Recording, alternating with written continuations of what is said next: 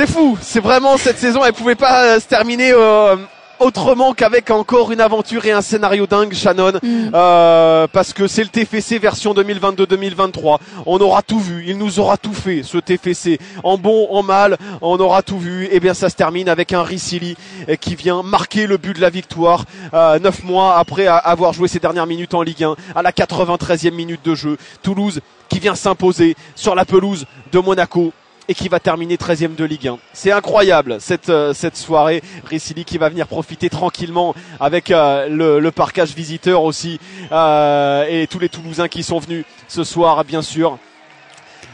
Ils vont célébrer ça tranquillement. En tout cas, on aura vécu une saison incroyable. Euh, Shannon, le président Ouais. Comoli, vient aussi féliciter euh, Philippe Montagnier euh, et, et ses joueurs. Ça se termine de la meilleure des manières avec cette victoire du, TFC sur la pelouse de, de Monaco de buts à 1 grâce à, à.